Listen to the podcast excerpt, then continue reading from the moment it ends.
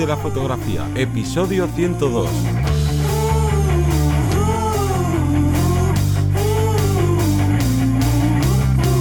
Bienvenido bienvenida al podcast que te enseña a vivir de tu pasión, es decir, vivir de la fotografía, donde semana tras semana te traemos todo lo relacionado con el mundo fotográfico como negocio, ya sea marketing, búsqueda de clientes, posicionamiento web y un largo etcétera. Yo soy Johnny Gómez y conmigo y contigo tienes a Deseo Ruiz. Hola, buenas. Te recuerdo que esta semana seguimos publicando nuevos capítulos de curso y si quieres Deseo recuérdanos qué cursos, qué capítulos de estos cursos se va a encontrar la gente esta semana. Bueno, pues continuamos en este caso con el curso de iluminación, un cuarto capítulo donde vamos a hablar de fotometría. Vamos a hablar cómo usar el fotómetro, cómo podemos incluso tomar fotografías con luz continua, con flash, sin usar el fotómetro, usándolo con varios ejemplos prácticos. Bueno, va a ser muy interesante de desarrollar. Y luego el miércoles tenemos el famoso, famosísimo tema de la ley inversa del cuadrado, que a muchos eh, les cuesta entender pues al final cómo cae la luz, ¿no? La caída de la luz referente al, al sujeto. Estos dos cursos lo vais a tener en la plataforma, además del viernes que subimos el curso de Photoshop con una de las herramientas para mí fundamentales, como son el pincel, pincel corrector puntual y el, el parche. Son tres herramientas que nos viene genial para eliminar elementos, para modificar y que los que no los conozcáis, pues ya estáis tardando. Como digo, ya esto es, es el ABC de, de Photoshop. Y todo esto y todos los cursos que ya tenemos publicado, más los futuros, los encuentras en vivirdelafotografía.es, donde tenemos nuestra academia online, que es tipo Netflix, tipo HBO, que por 10 euros al mes puedes acceder a todos estos cursos, además de tener el soporte personalizado con nosotros. ¿Y qué tenemos esta semana? Pues tenemos una entrevista a la estupendísima Lidia Vives, que es una fotógrafa artística afincada en Barcelona, y si no la conoces, te voy a dar así algunas pinceladas, como que, por ejemplo, puesto en muchos lugares del mundo, incluso en el Museo del Louvre, y ha trabajado con marcas como, por ejemplo, Vogue Italia o la revista Squire, y bueno, demasiadas cosas que hace esta chica, así que vamos con la entrevista. Hola, soy Lidia Vives, soy fotógrafa artística y publicitaria, y mi trabajo se caracteriza por el ambiente pictórico y por esconder secretos en mis fotografías. Muy bien, no necesitas mucha presentación porque eres bastante reconocida, o sea que la poca gente que haya que no te conozca, pues gracias a esta entrevista lo va a hacer y bueno, luego dejaremos enlaces a tu página web y demás por si quieren cotillearte. Y nada, queríamos hacer una entrevista como un poco más, poco atípica porque claro, eres una persona, ¿tienes el recuento de cuántas entrevistas te han hecho ya? no, no, no. pero muchas. No. Bueno, sí. bueno, no, pero eh, la gente cada vez se esfuerza más ¿eh? con las preguntas. Aquí hemos venido nosotros precisamente para eso, para preguntarte, ya no solo eh, a nivel trabajo, sino también buscar un poco más la parte personal, que nosotros también siempre intentamos destacar eso, que no somos máquinas, que somos fotógrafos y fotógrafas, que pues tenemos nuestra parte más humana y es lo que realmente nos caracteriza, nos, caracter, nos da ese, ese, toque, ese carácter diferente, ¿no? Entre nosotros. Entonces yo creo que podemos ir pasando ya a las primeras preguntas. Sí. La primera es que como te empezaste a interesar por la fotografía porque te, te hacías selfies, ¿no? Era, era, la época de los selfies. ¿Qué, ¿Qué, significa para ti el selfie a, a, día de hoy? ¿Qué significa para mí personalmente? Hmm, sí. Bueno, la verdad es que ahora mismo poco, porque realmente selfies no me hago muchos, me hago contadas veces. Supongo que también es algo que va con la edad, sí. es algo que es más propio de, de adolescentes. Eh, yo realmente veo el selfie como, como una especie de um, diario personal. Es la forma que tiene la juventud de expresar lo que está pasando en su día a día, de recordarlo. No está muy lejos de las fotos que nos hacíamos antes cuando nos íbamos de viaje o cuando pues eh, escribíamos lo que ocurría, pues eso, en un diario. Al final es eso. Sí que es verdad que, pasa que a medida que te vas haciendo mayor, eh, tampoco se te pasa mucho por la cabeza hacerte un selfie. Estás más pendiente del momento que no de, de recordárselo a todo el mundo o enseñarle a los demás lo que has hecho. Entonces, el selfie para mí ya ha pasado a, a, un segundo plano. Me imagino que también al hacer autorretrato es como que el selfie me sabe a poco. Entonces, pues realmente ya sería algo muy, muy anecdótico. ¿Y para ti qué diferencias habría entre un selfie y un autorretrato? Pues sobre todo es la, preten la pretensión. Sea, con el autorretrato tú pretendes expresar algo, em, hay una idea detrás, em, no tienes por qué estar hablando de ti mismo, sino que muchas veces pues eh, puedes representar a un personaje, utilizas tu cuerpo como medio de expresión. En cambio, el selfie siempre hablará de ti mismo y no, no tiene un concepto artístico, simplemente es eso, estás enseñando o cómo vas vestido ese día o cómo te ves o con quién estás, mm, pero no hay una idea en el, en el selfie. Vale, yo quería preguntarte em, también un poco a colación de la parte artística, como hablamos del selfie en autorretrato, bueno, sobre todo en autorretrato, y la pregunta es si te consideras más artista que fotógrafa, porque a mí me pasa, por ejemplo, que me considero en ocasiones, en temporadas, más artista, en otras más fotógrafo, ¿no? También depende un poco de cómo se vaya dando nuestro trabajo, ¿no? La parte más expresiva menos, pero tengo mucho interés por saber si te consideras más fotógrafa o artista me considero más artista que fotógrafa. Sí que es verdad que siempre que se dice esto, cuando alguien se llama a sí mismo artista, es como que está mal visto, eh, como que te lo tienen que decir los demás. Mm. Es algo con lo que no estoy de acuerdo. Yo creo que uno puede darse a sí mismo el título de artista. Artista, de hecho, es quien quiera. Eh, ha llegado un punto, em, tanto el arte como la definición de artista ha variado con el tiempo a lo largo de, de, la historia. Entonces, actualmente ni siquiera necesitas talento para ser artista. Mm. Simplemente tú decides que eres artista. Entonces, en mi caso, yo digo que soy más artista que, fotógrafa porque realmente, mm, a ver, yo disparo en manual. Quiero decir, yo sé hacer una foto, pero no soy una experta en, todo lo que es la técnica fotográfica sé cómo iluminar, eh, sé cómo tengo que configurar mi cámara, pero muchas veces me preguntan, eh, ¿qué cámara me tengo que comprar? ¿Qué cámara es mejor? Y, me hablan de dos cámaras distintas. Digo, no lo sé, es que yo no soy fotógrafa, yo hago fotos.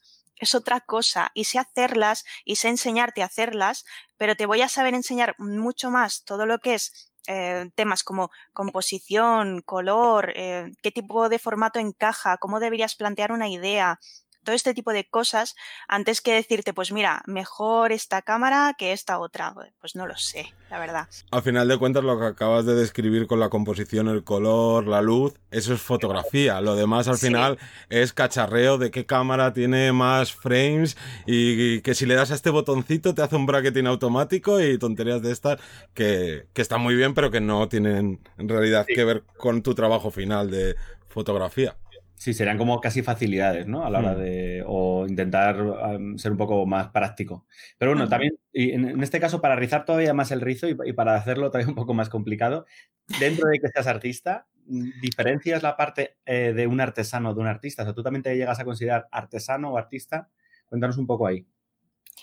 Vale, es una pregunta muy complicada porque realmente em, yo creo que la diferencia entre artesano y artista es que el artesano no tiene una, ¿cómo decirlo? Como una intencionalidad conceptual, eh, no intenta, eh, simplemente produce, ¿sabes? No está intentando expresar nada. En cambio, un artista sí, un artista es lo que hablábamos de la pretensión cuando mm. distinguíamos selfie de autorretrato. Yo, por ejemplo, siempre comento que un error que sucede en Bellas Artes es que allí se crean artesanos y no artistas, porque el problema que hay eh, que cometen muchos profesores, no todos, por supuesto, es que cuando llega un alumno, en vez de centrarse en el estilo que tiene y potenciarlo, le enseñan técnicas que son como muy generales. Entonces, con eso creas un artesano. Un artista lo creas a base de potenciar lo que ya tiene dentro. Y lo que ocurre muchas veces con la fotografía es que, es que, claro, por ejemplo, hablaríamos de artesano, pues cuando tú estás haciendo un encargo en el que no aportas nada que sea tuyo propio, mm. sino que en lo que te estás centrando es en lo que te está pidiendo el cliente y no hay parte de, no hay creatividad por tu parte. Entonces es cuando yo consideraría ser más artesano que artista es casi un producto, ¿no? Cuando te adaptas a crear un producto más que una obra o más que algo, ¿no? Que te sea más descriptivo para ti. Claro, porque, por ejemplo, pues eh, la típica fotografía e-commerce con el fondo blanco de un maniquí, podríamos hablar de arte. es fotografía también, pero eso no, eso es, es producción, producción y producción. No hay ningún tipo de creatividad. Sí, es un, es un, estilo diferente. de aquí no estamos tampoco lanzando la imagen de que sea mejor o peor. No. Mucho menos, por eso quiero, quiero destacarlo, sino que es, es una, una, parte diferente, ¿no? Y en este caso también viene bien saber muchas veces que estamos haciendo eh, con ese proyecto nuestro, ¿no? Con ese trabajo que a veces pues terminamos cediendo hacia un lado, hacia otro, dependiendo de las circunstancias. Sí, ¿no? Y también lo que comentabas tú de que como que cuesta el que alguien diga soy artista, ¿no? Que está como muy mal visto porque lo que decías tú, ¿no? Te lo tienen que decir los demás y creo que eso en realidad es reconocimiento. Ha habido grandes artistas que se han muerto en la mayor indigencia, que nadie les conocía y eso no les quitaba ni un ápice a sus obras o a sí mismos de, de ser grandes artistas. Claro, claro, es que ¿por qué tienes que ser artista cuando alguien te lo dice? No tiene ningún sentido. O sea, ¿quién te da el título?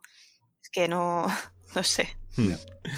Y, hablando de, arte, eh, ¿cómo ves el mundo de la fotografía artística dentro de España? Y esto unido a que, por lo menos desde aquí, siempre se tiende a ver como que en otros países de Europa, en Estados Unidos y tal, como que el arte tiene mucha más importancia, más importancia en la sociedad, incluso se ve, ¿no? Se entiende que, que es más fácil vivir de, de cualquier rama artística en otros países y que aquí en España está más difícil la cosa. Sí, realmente en España eh, no está tan valorado el arte o la fotografía artística. Mm, quizá está más valorada la pintura más que la fotografía. Y sí que he comprobado que en otros países funciona muchísimo mejor. Por ejemplo, en Francia está muy valorada la fotografía artística. O, por ejemplo, en Estados Unidos también. Aquí no funciona tan bien. Yo creo que mm, probablemente sea un hecho cultural o de educación. Porque, claro, si no te enseñan a valorar este tipo de cosas, pues eh, al final esto se refleja en el mercado. Entonces, todo depende de, cómo lo gestiona un país, qué, valor se le da al arte. Lo estamos viendo ahora mismo mm, con el tema del coronavirus. Por ejemplo, pues eh, se hacen em, pues, cosas que permitidme que lo diga, pero corridas de toros o se abren los bares con las terrazas eh, bien llenas, pero luego no se puede ir al teatro. O sea, no, no tiene ningún sentido. Todo esto ya te está diciendo qué tipo de mentalidad hay en ese país. Y esto es, es una cosa que no es que lo diga yo, es que realmente es así. Cada país tiene una forma de valorar el arte. Cada, cada país, que esto es muy curioso, tiene sus gustos y todo eso pues eh, se refleja a lo largo de la historia, la educación que te han dado y al final cómo, cómo responde la gente.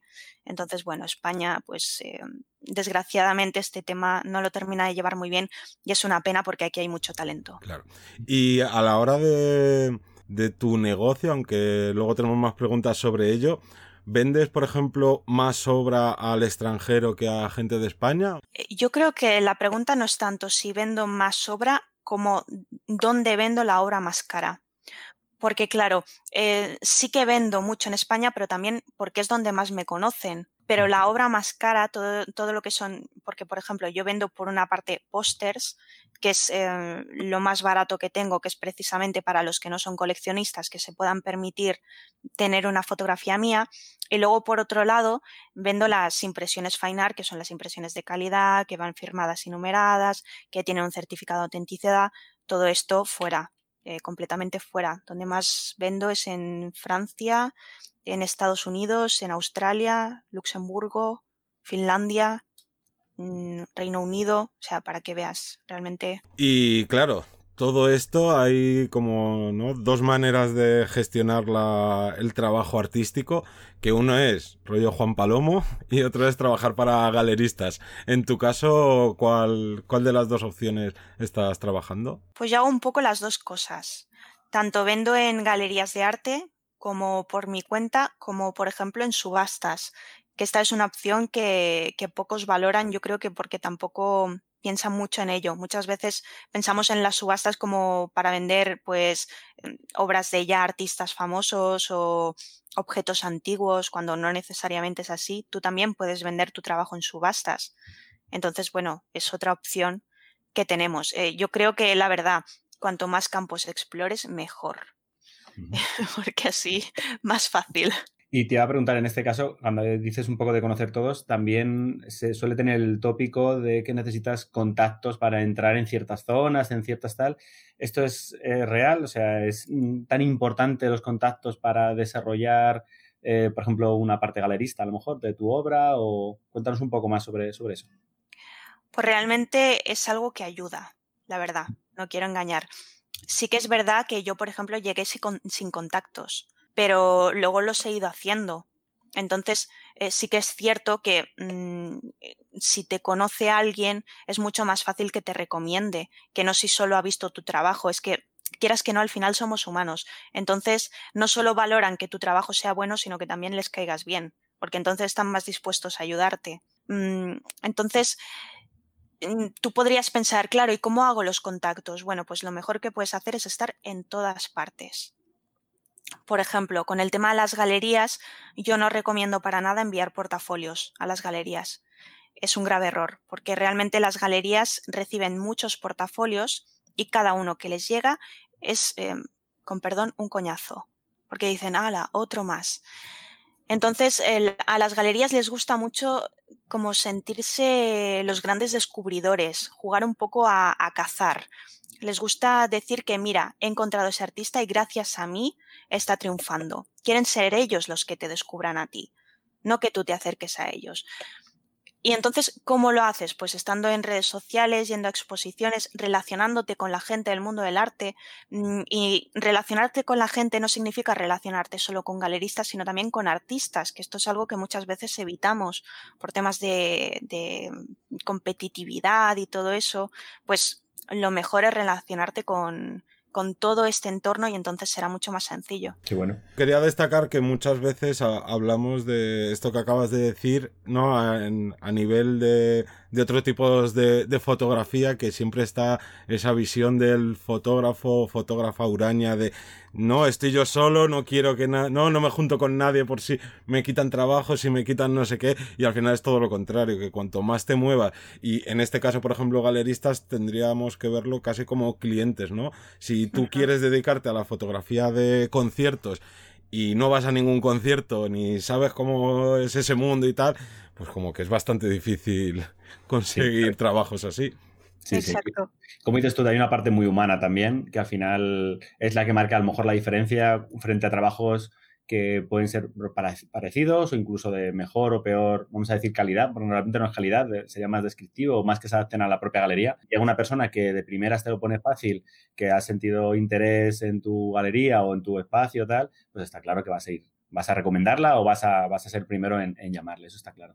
Mm. Oye, una, duda que tengo. En el mundo artístico, yo por lo menos lo que más estoy viendo últimamente las entrevistas que estamos haciendo, igual a fotógrafas o artistas, generalmente suelen ser mujeres y la duda es, o mi pregunta es más bien, ¿crees que el mundo artístico es más, está más enfocado para mujeres y hay más fotógrafas por ello? O cuéntanos un poco, porque, mm, o si, si piensas lo mismo que pienso yo, ¿no? Que parece que hay como una bolsa mayor, ¿no? De, gente, de fotógrafas desarrollando la, parte artística. Ya no te digo el fine art, sino a nivel fotográfico. Mm, la verdad es que lo parece, pero no sabría decir por qué. Porque, por ejemplo, pienso en, cuando yo estudiaba Bellas Artes y sí que es verdad que había más mujeres que hombres, que también había hombres, pero es que además es muy curioso porque siempre se cumple un patrón, ¿no? Normalmente la gente pues es de izquierdas, eh, la gran mayoría o, son gays o son bisexuales o están abiertos a experimentar, eh, tienen un estilo de vestir parecido, em, no sé, se, cumplen ciertas normas y sí que es verdad que, hay mucha mujer en el mundo del arte. No sé por qué será, porque es que luego, por ejemplo, a la historia em, siempre pasan los hombres. Entonces, ¿qué, pasa con las estadísticas? Sí, sí, eso hablamos con, con Sara Ideza y con, y con Yolanda García, el proyecto que tiene más mujeres, que hablaba de eso, de la historia que la historia está escrita por hombres, a pesar de que está hecha por mujeres y hombres, y en muchas ocasiones más mujeres que, hombres. Mm. Entonces, en este caso, yo creo que, compartimos un pensamiento muy parecido en el que hay muchas mujeres. También puede ser por ese, ese cliché de, que son que a los hombres no se les permite tanto expresar emociones y al final la fotografía artística puede ser más emocional. Puede ser algo más adquirido en el cole, ¿no? En, a la hora de la enseñanza o... Pero bueno, yo supongo que es un patrón que va cambiando también poco a poco. Yo creo que se irá, se irá abriendo. Y yo eso estaba pensando también, que es posible que sea por, por eso, porque al final eh, es algo que requiere sensibilidad entonces igual se ve como poco masculino dedicarte a eso. No sé, es una pena porque hay fotógrafos hombres fantásticos, la verdad. O sea, lo que demuestra que, que no es algo de género, que realmente son cosas que, que podemos hacer ambos. Pero sí, sí, no, realmente es así. Hay, hay más mujeres que hombres es curioso. Y luego también eh, una pregunta que se hace mucha gente, ¿no? Que cuando estás haciendo esta fotografía artística, si solo trabajas eh, creando tu obra para venderla o también aceptas encargos, ¿cómo, cómo es tu caso? Mm, a ver, artísticamente hablando, mm, no me ha pasado que alguien quisiera comprar una fotografía mía como obra de arte, quiero decir, que no fuera para publicidad o para una revista, eh, y me hiciera un encargo, que me dijera, pues quiero que te hagas una foto así o que le hagas a, uno o una modelo una fotografía así. Esto no me ha ocurrido. Em, por lo general, cómo funciona es que yo hago una fotografía porque he tenido una idea y entonces es cuando se vende. Mm, sé que esto, por ejemplo, en en, perdón, en pintura, pues eh, sí suele pasar que te hacen encargos, pero en mi caso personal no ha ocurrido de momento. Y puede, podría ser también un encargo en este caso. Sé que has trabajado o que has hecho bastante también fotografía de moda o similar. Podría ser parecido a ello, ¿no? Decir, mira, pues tengo esta colección o tengo a partir de esta idea principal, desarrolla tu parte creativa y, a ver cómo lo puedes mostrar, ¿no? A lo mejor también podría ser otra posibilidad, a lo mejor. Claro, pero entonces hablamos de, ya no hablamos de vender eh, fotografías como obra de arte, sino un encargo para un cliente. ¿Te refieres a si me dejan a mí la parte de la dirección creativa? Sí, por curiosidad también queríamos añadir eso. Vale, pues eh, me han pasado las dos cosas, que me han dejado hacer la dirección creativa o que ya me han hecho la dirección creativa, pero me han permitido hacer la dirección artística. Mm, la dirección artística siempre, siempre me la han permitido. Supongo que llegará el día en el que no, pero de momento, de momento ha sido así. A ver, es que quieras que no, es una parte muy importante de mi trabajo, entonces supongo que el cliente es consciente de ello. Claro. No, y que si van a ti, ¿no? Es por porque les gusta tu creatividad, de cómo hacer las cosas. Estilo. Hmm. Y quería una pregunta que, que, quería hacerte que va relacionada con la pintura, porque tú estabas más interesada antes de la fotografía por la pintura, ¿no? Si de algunos de algunas entrevistas que, que te he escuchado y que llegaste a, a una exposición de Cartier-Bresson y dijiste, ahí va, esto esto me puede interesar bastante. Y curiosamente, Cartier-Bresson, si mal no recuerdo, que yo creo que fue el que dijo de a mí lo que me gusta es la pintura, pero como no sé pintar, hago fotografías y es más. Luego en sus últimos años se obsesionó bastante con, con, la pintura y pues yo lo poquito que pude ver en una exposición que hicieron en la Fundación Mafre me, me flipó. Pero bueno, eso ya es otro tema. La cosa es, ¿crees que en fotografía todos tenemos como una parte de, de ese pintor, pintora frustrados? Me gustaría hacer esto, pero termino haciendo eh, fotografía porque es más inmediato o porque no tengo los conocimientos ni la técnica para pintar. Guay, me, ha dolido un poco lo, de, lo de pintor frustrado. No es mi caso, o sea, lo, mío mm. no es tanto frustración como que decidí hacer un cambio. Y el cambio se debe a que soy una persona increíblemente impaciente. Y la pintura lleva mucho, mucho tiempo, pero cuando digo que lleva mucho tiempo, no me refiero a que lleve mucho tiempo pintar, sino que lleva mucho tiempo preparar los materiales, que se seque, que a mí es lo que me pone más histérica, porque al final la fotografía también, una sola fotografía igual me lleva meses, para que me entiendas. Cuando digo que no tiene mucho sentido, pero, pero a eso me refiero cuando digo lo de la impaciencia. Entonces, yo no sé si es tanto el tema de ser un pintor frustrado como, como el hecho de que al final eh, es que en realidad yo no siento que haya dejado de pintar, es como pintar pero de otra manera, está siendo como más inmediato, porque es que además mm, en mi trabajo hay mucha postproducción que sí que es verdad que, por ejemplo, pues evito el fotomontaje o evito también em, este tipo de postproducción tan de fantasía. Cada vez estoy siendo más, más natural con la postproducción, pero al fin y al cabo hay mucha postproducción. Las imágenes no son tan perfectas. Mm. Y, y, es eso lo que yo busco, la perfección. Entonces, eh, realmente yo sigo creyendo que pinto, pero utilizo otros materiales.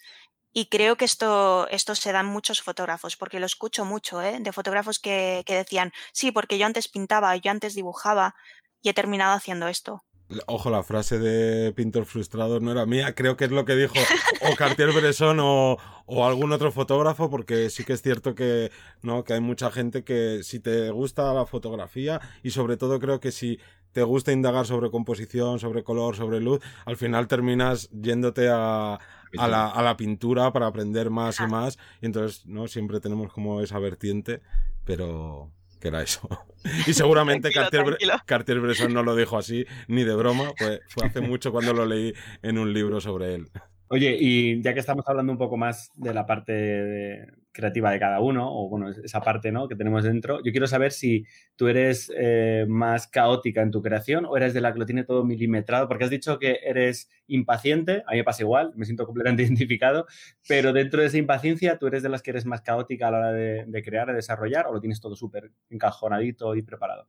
Pues al principio era bastante caótica porque de hecho yo era contraria a apuntar mis ideas.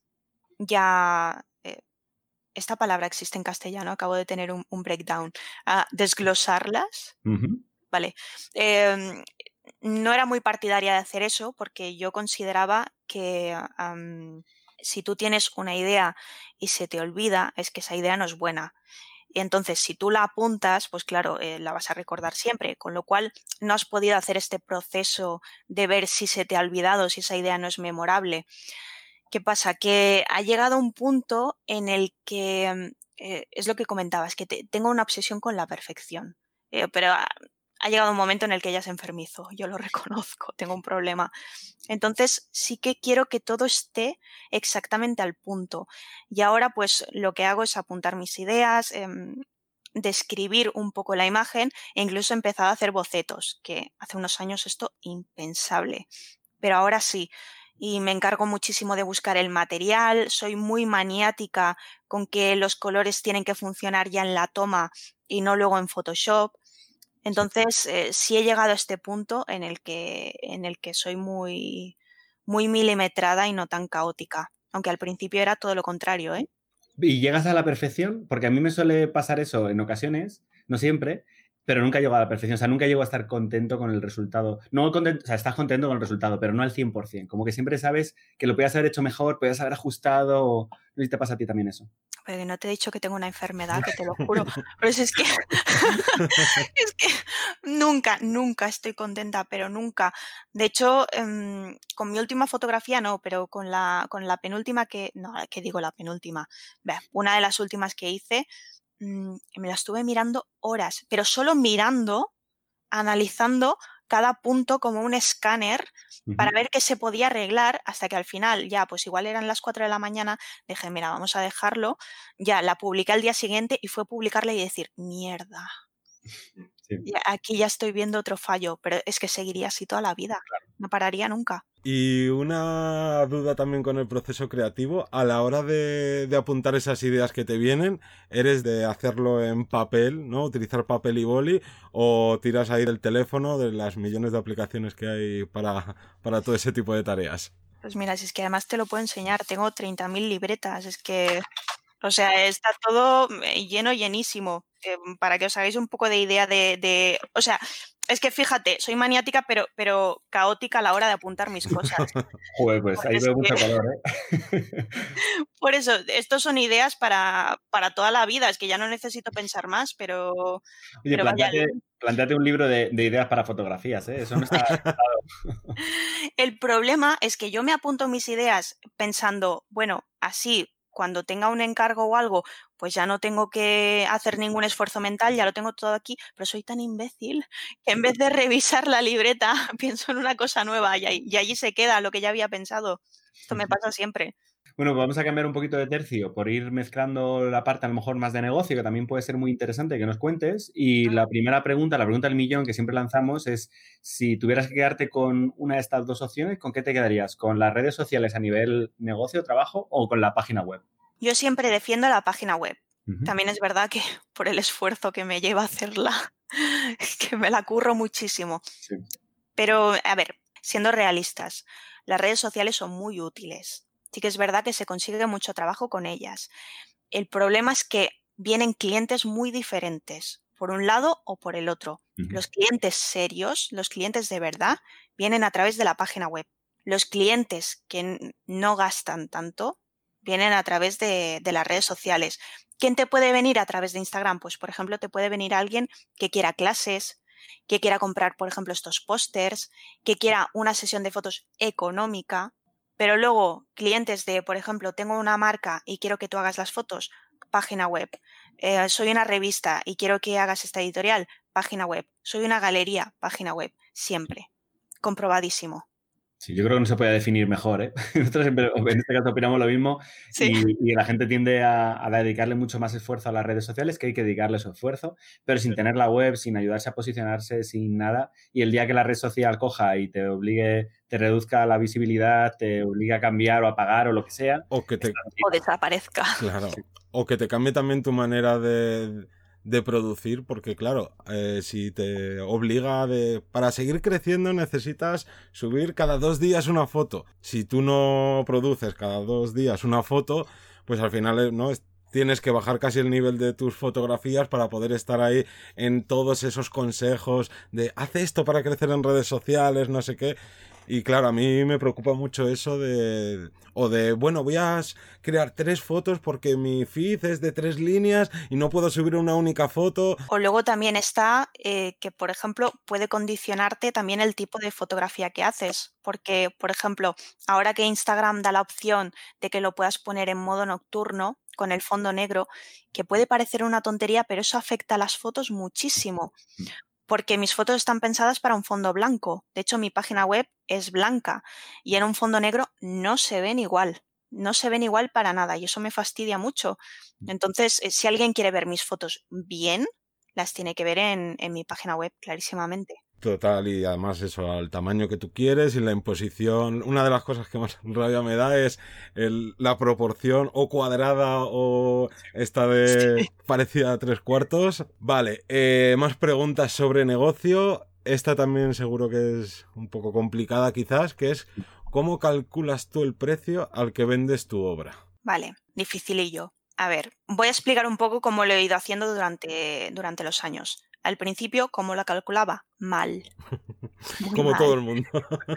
me, vendía completamente. O sea, lo más barato posible para que me compren mucho. ¿Cuál fue, fue el problema? Que cuando quise subir precios no se me permitió. Porque ya había acostumbrado a mi público a que yo era, era fast food. Era un, producto barato.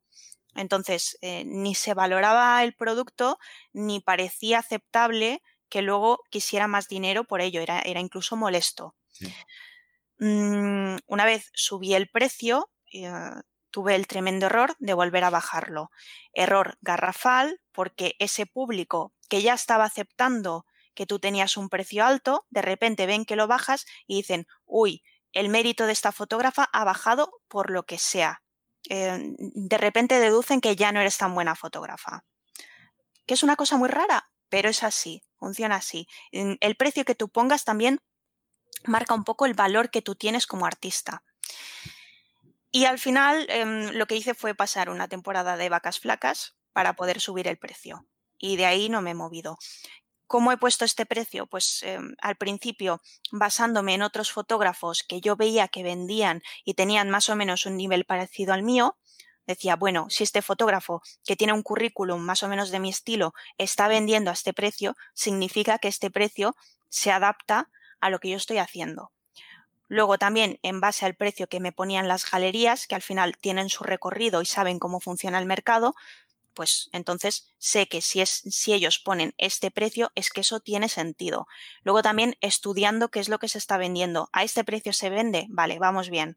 Mm, ¿Ya qué clase de público se vende? Al público que a mí me interesa. Tiremos por ahí. Y, finalmente, que esto es lo más raro, estoy en, en una galería que tiene un programa informático que en base a tu currículum y el tamaño de tus obras calcula cuánto, por cuánto deberías venderlas. Mm, qué curioso. Es muy, muy curioso. No, no, sé muy bien cómo funciona ese programa, pero, mm, pero con los precios que me dieron vi que se adaptaba a los precios que me daban otras galerías. Entonces, mal no debe funcionar. Claro, al final de cuentas, ¿no? Es como un estudio de mercado, pero que ya te hace un programa. Sí, sí, no, es maravilloso. No, sé si lo tienen patentado, pero, pero deberían. A ver, desde luego lo importante es que no pierdas dinero, que también calcules cuánto te cuesta imprimir la foto, eh, cuánto te ha costado el material que sales, mm, cuánto te ha costado contratar a las personas que han participado. O sea, tienes que recuperar el dinero y como mínimo duplicarlo, porque es que si no, de poco te sirve si te vas a quedar igual. Claro. Y al principio, perdona, Johnny, mm. ¿cómo gestionabas tú esa incertidumbre de, vender la obra? De no se vende, o de sí se vende, o de sacarla. ¿Sabes cómo te digo? ¿Cómo? Porque al principio no sabes cuánto vas a vender.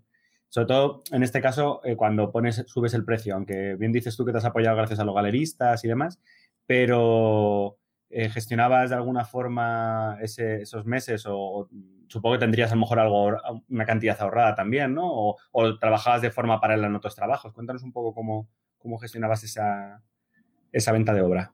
Bueno, en mi caso fue bastante fácil porque yo empecé a vender estando en la universidad. Entonces, eh, realmente ni mi piso me lo pagaba yo, ni, ni tenía grandes gastos, porque al final, pues, eh, dependía de, del soporte familiar. Entonces, mm, fue bastante fácil en este sentido. Luego es cuando se fue complicando la cosa, que ya te tienes que apañar tú solo. Mm, sí que es verdad que yo al principio creía que no vendería. De hecho, me daba mucha vergüenza poner en venta mis fotos. Esto es, algo muy curioso porque piensas, ostras, es que igual la gente lo ve mal o... como hay mucho autorretrato, pues igual, no sé, piensan que estúpida, ¿no? Que vende fotos en las que sale ella. Es el síndrome del impostor, ¿no? Eh, todos tenemos ahí de, Buah, es que no te valoras absolutamente nada y todo lo que haces es, está mal.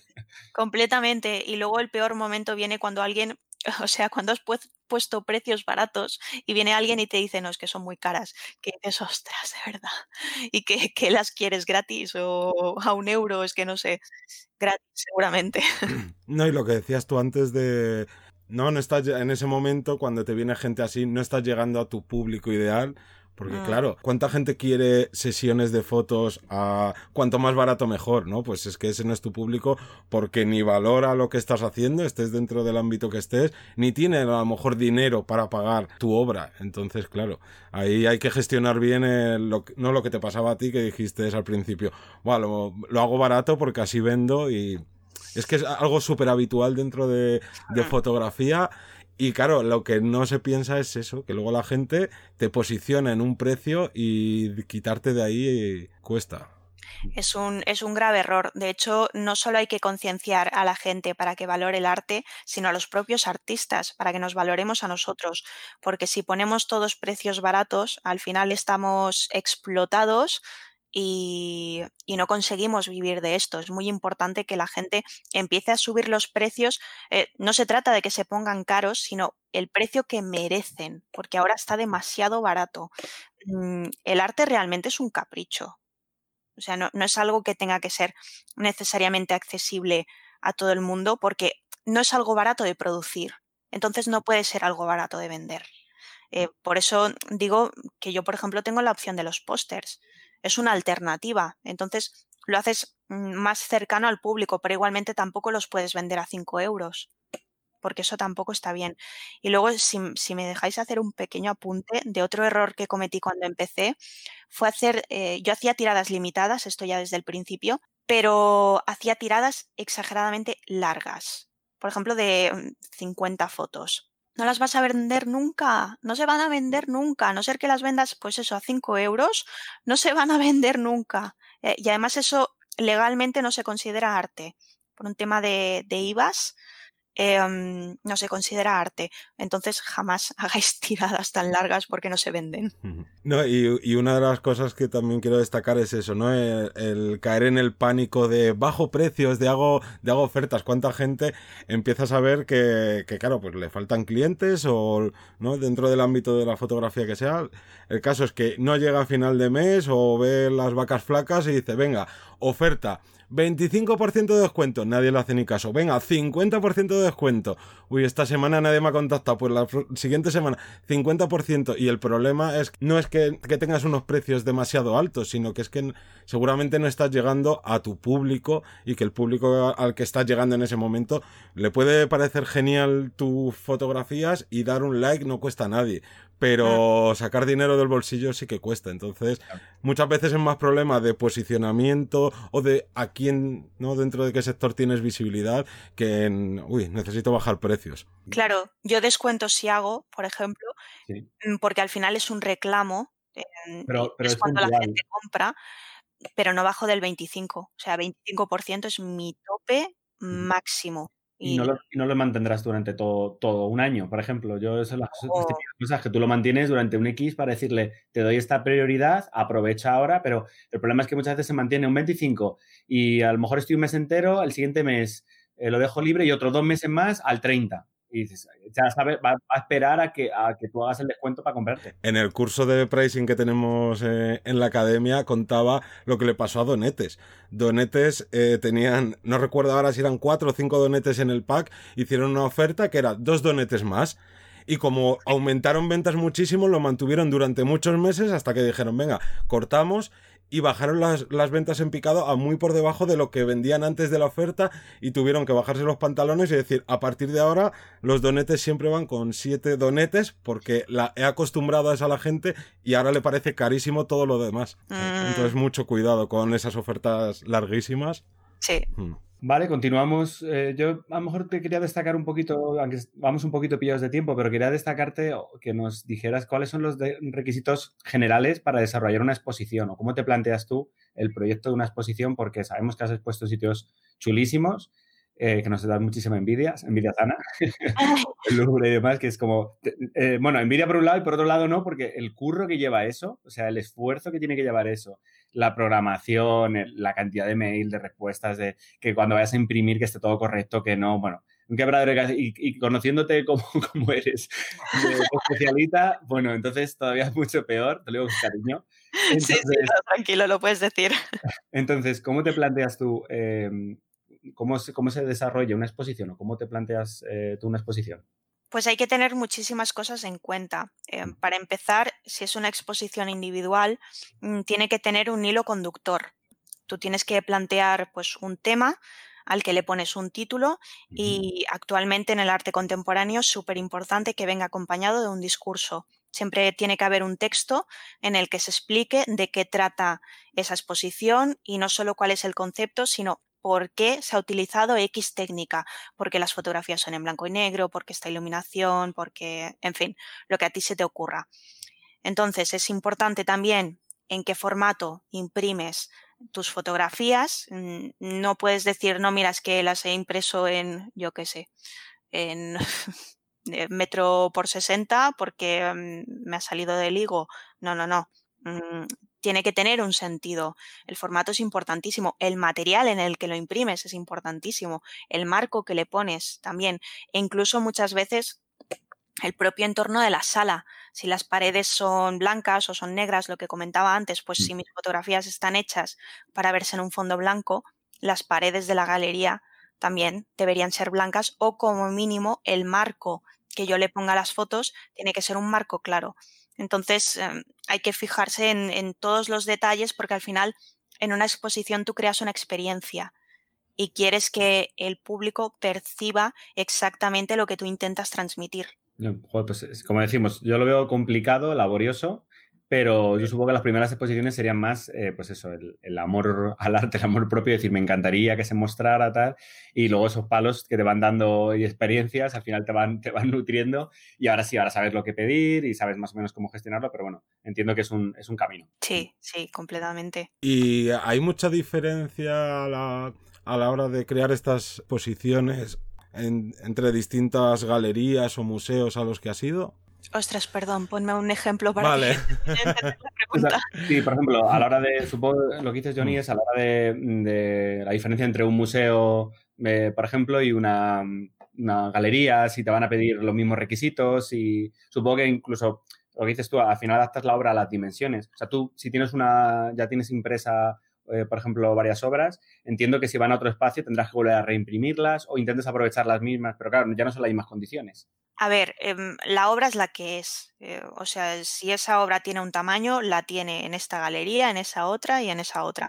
Siempre tiene que ser el mismo. Entonces, eso es inamovible. Cosas que pueden cambiar, pues, eh, por ejemplo, lo que comentaba las paredes. Puede haber alguna galería que no quiera pintar sus paredes o puedes estar participando en una feria de arte y por supuesto no van a pintar las paredes por ti cuando están participando otros artistas. Eso sí puede pasar, pero el tamaño no, el tamaño es una cosa que se respeta, incluso el marco que se pueda utilizar también, ese tipo de cosas siempre es lo que es porque al final forma parte de la obra. Pues yo creo que podemos ir pasando ya a los consejos, una parte de consejos para, para pues terminar de, pincharte y que nos cuentes un poco más eh, cuáles serían los, los consejos que podrías dar a la gente que nos está escuchando o viendo. Claro, a la gente que quiere empezar en la fotografía artística, ¿no? Alejado de la parte de negocio, de, Buah, es que me flipa lo que veo de, de Lidia o me encanta lo que veo de tales artistas, tal, y me gustaría empezar a hacer ese tipo de fotografía, pero no tengo ni idea de por dónde formarme, qué estudiar, qué, qué hacer. A ver, yo creo que hay ciertas cosas que alguien necesita para ser un artista. Para empezar, creo que hay algo que es innato. Mm, por más que la gente diga, no, es que mm, estudiando puedes ser un buen artista, estudiando puedes mejorar si tú ya tenías una base, pero creo que em, es algo con lo que se nace, porque muchas veces, por más que les explique a mis alumnos, tienes que utilizar las curvas de esta manera y me dicen, ¿Y cuándo tengo que parar, por ejemplo, de subirlas? No te lo puedo explicar, es que es algo que es intuitivo. Eh, ¿Comprendéis por dónde voy? Es que esto es un poco abstracto. Mm. Entonces, mm, creo que por una parte hay algo innato, pero luego hay ciertas cosas que son cosas que tú mm, vas modificando con los años. Por una parte puede estar la educación, que no tienes por qué estudiar una carrera, puede ser leyendo libros o viendo vídeos de YouTube, que es algo muy actual y también nos puede servir.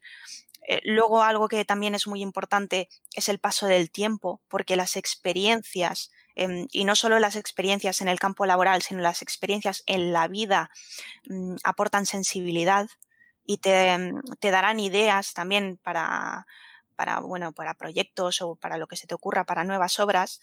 Y luego algo que también es muy importante y que no se suele tener en cuenta es la cultura. Y no hablo solo de ver a muchos fotógrafos para tener muchos referentes, no, no, no te limites a los fotógrafos, ve arte de todo tipo. Y, no solo arte, es que también saber lo que pasa en el mundo, de nuevo, es algo que te aporta ideas. Eh, saber de historia o saber de, literatura o, en fin, mm. Mm, ver mucha escultura que te puede parecer que no tiene nada que ver con la fotografía, le encontrarás relación, porque al final todo esto te nutre como persona y te da algo de lo que hablar. Así que em, ser culto también es muy importante.